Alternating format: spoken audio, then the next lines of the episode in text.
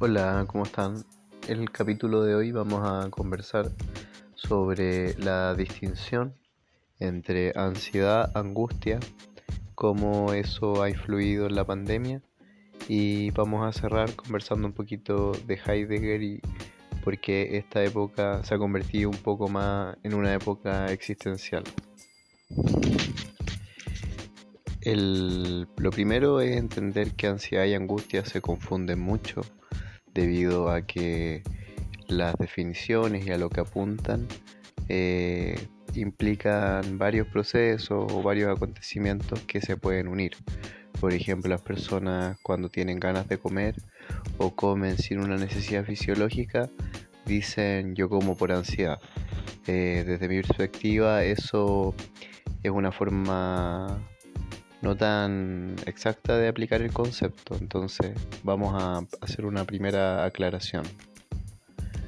En cuanto a la angustia, es un término que viene más del alemán, de la tradición filosófica, y en general apunta a angosto, a que de un momento a otro la existencia se nos estrecha y el camino ancho por el cual caminábamos de repente se convierte en un pequeño puente colgante o en un hilo donde me deslizo.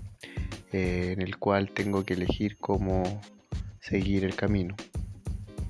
En el caso de la ansiedad se refiere, a que es un término que viene del inglés y es un término más práctico en el cual en general se habla de un estado fisiológico de excitabilidad del organismo, el cual se prepara a una acción o se prepara a algo que viene más adelante. Ya. Vamos a poner un ejemplo con el coronavirus.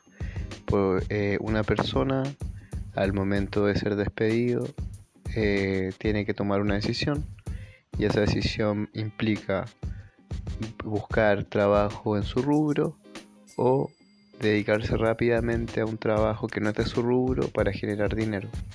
La angustia, como dice Kierkegaard, es el vértigo de la libertad. Por lo tanto, ahí la persona puede escoger entre una opción y otra. Cualquiera de las que elija le implica un riesgo y tiene que tener coraje para elegir. Y la angustia de alguna manera lo confronta a que existen posibilidades y que de uno o una depende el realizar esas posibilidades.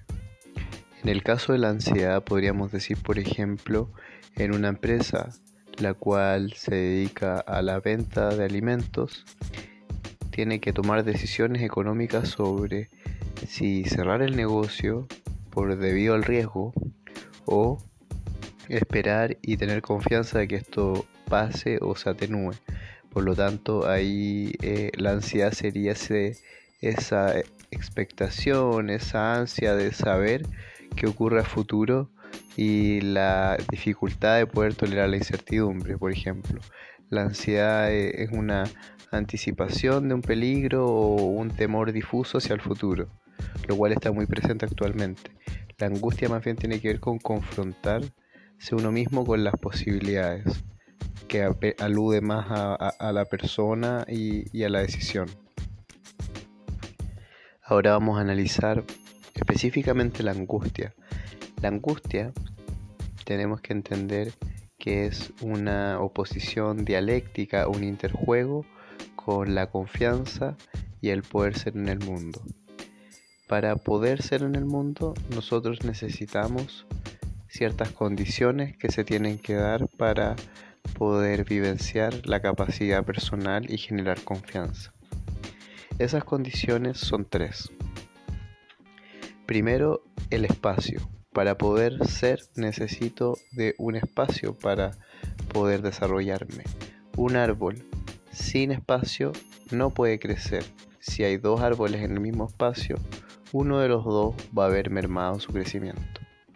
La otra condición para poder ser en el mundo es el sostén, el sentir que te soy sostenido por otros, que mm, eh, me apoyan, etcétera, etcétera. Es una forma de sentir más confianza y poder ser en el mundo el sostén interior también, debido a que yo me puedo sostener sobre mí mismo, sobre mi cuerpo, sobre mi respiración, sobre mis capacidades.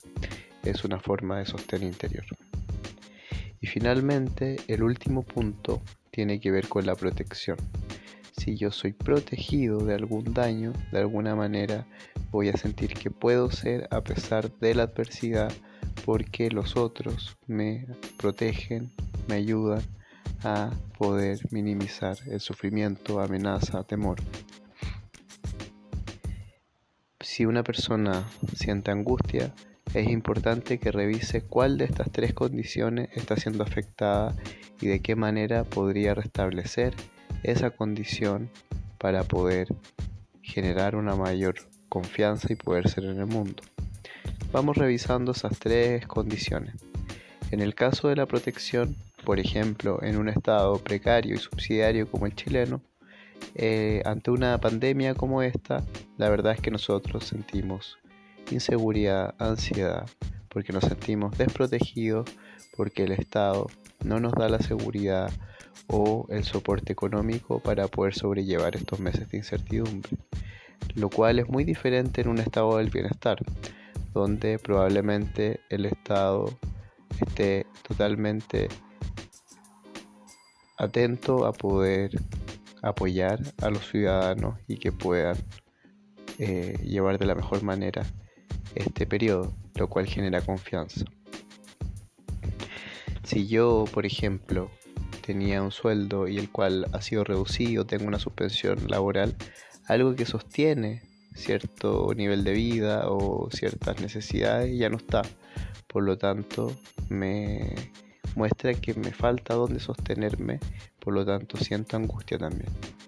Y finalmente, si yo no tengo el espacio suficiente para poder ser, debido por ejemplo a ahora que estamos compartiendo con la familia y yo no tengo mi espacio para poder ser, para poder existir, para poder eh, expandirme, lo más probable es que también aparezca la angustia y eso también lleva a reacciones de protección como la agresión debido a mi falta de espacio como una manera de proteger mi espacio vivido existencial.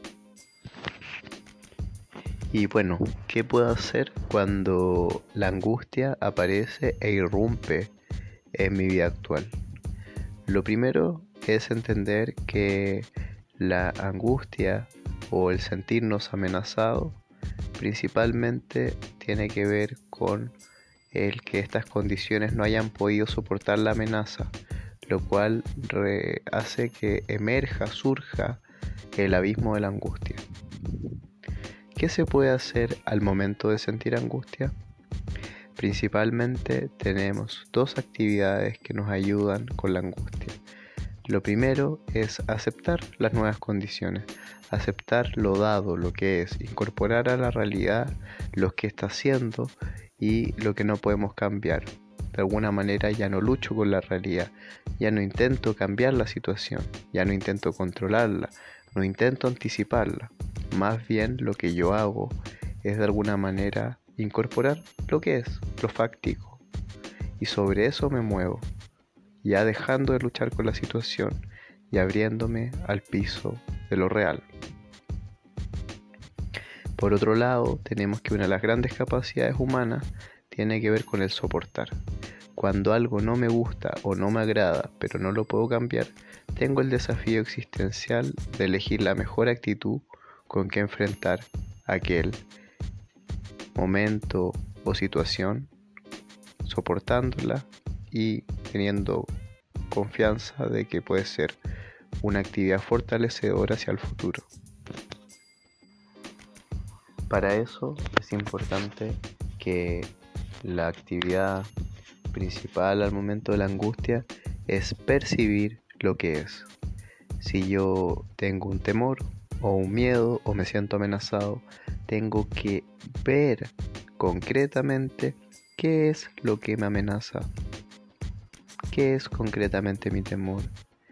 Y ese temor, ¿qué es lo peor que podría pasar? Y si ocurriera eso, ¿puedo soportarlo? Es concretizar en lo más profundo qué fácticamente es lo que temo.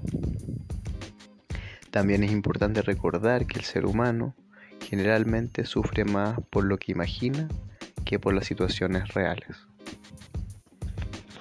Y finalmente ocupamos al filósofo Martin Heidegger para cerrar este programa. ¿Por qué ocupamos a Heidegger? Lo ocupamos principalmente porque él siempre en su obra tocó el tema de la angustia. No como una mirada negativa, pero a él le interesaba la angustia debido a que es uno de los estados del ser humano donde el ser humano ya no existe el ruido, ya no existe el pasatiempo, ya no existen las distracciones y el ser humano se ve confrontado con su mismidad y de alguna manera es un pequeño espacio de intimidad donde se pregunta por su propia vida, donde se pregunta por su autenticidad y donde se pregunta por su ser para la muerte. De alguna manera Heidegger entiende que el poder angustiarse me conecta con el fenómeno del ser finito y con el fenómeno de ser para la muerte y la muerte como una confrontación a que el tiempo es limitado, por lo tanto con el tiempo que tengo tengo que diseñar una vida, tengo que diseñar un proyecto y tengo que hacer algo con el tiempo que me es dado para generar un proyecto genuino y auténtico.